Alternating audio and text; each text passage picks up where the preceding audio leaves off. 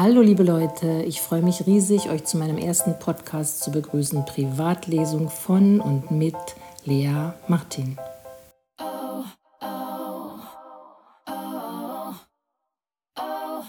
In meinem ersten Podcast geht es um Sex. Denn obwohl dieses Wort und alles, was damit zu tun hat, längst kein Tabu mehr ist, gehört es doch zu den Dingen, die uns alle am meisten interessieren. Sex sells nicht nur, sondern macht glücklich. Selbst wenn wir nur daran denken.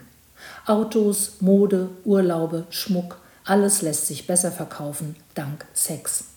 Wenn er fehlt, vermissen wir ihn, schauen Filme, lesen Bücher, um uns zu trösten.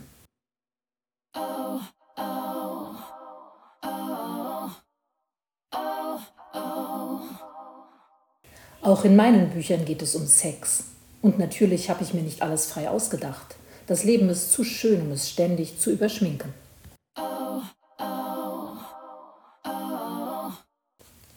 Nachdem sie eine Weile getanzt haben, fangen die Hände des Fremden an, über ihren Rücken zu wandern.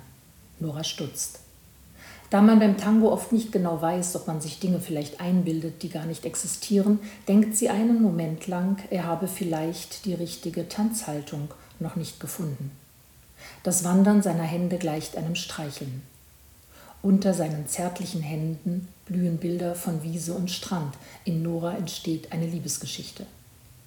Zwar weiß sie, dass nicht aus allem, was sich im Tango nah anfühlt, Liebe entsteht, doch dies hier ist anders.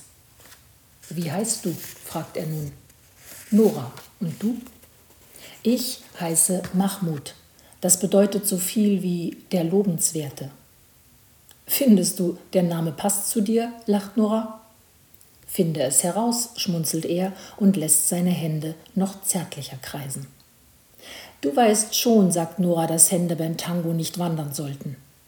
Wandern meine Hände? Das ist mir gar nicht bewusst. Machst du das immer so?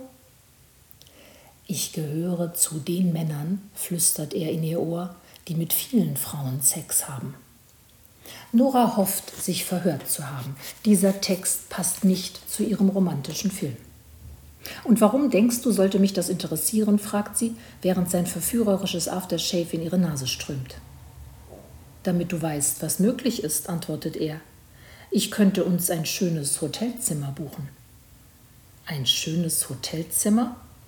Das Angebot ist eindeutig.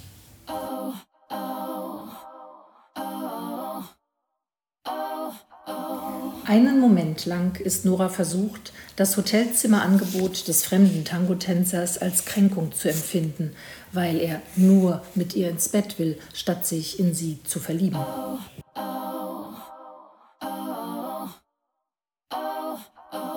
Dann entscheidet sie sich dafür, es als Kompliment zu sehen. Immerhin ist er attraktiv und hat seine Liebesdienste nicht gegen Geld angeboten.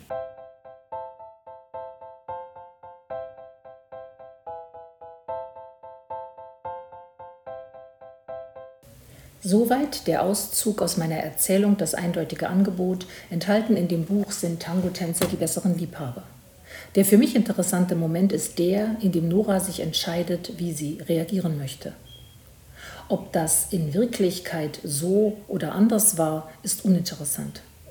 Denn was ist die Wirklichkeit von Nora, die Henrik Ibsen vor 140 Jahren erfand als eine Frau, die sich aus ihrem Puppenheim ehelicher Abhängigkeit befreite? Meine Wirklichkeit ist das nicht.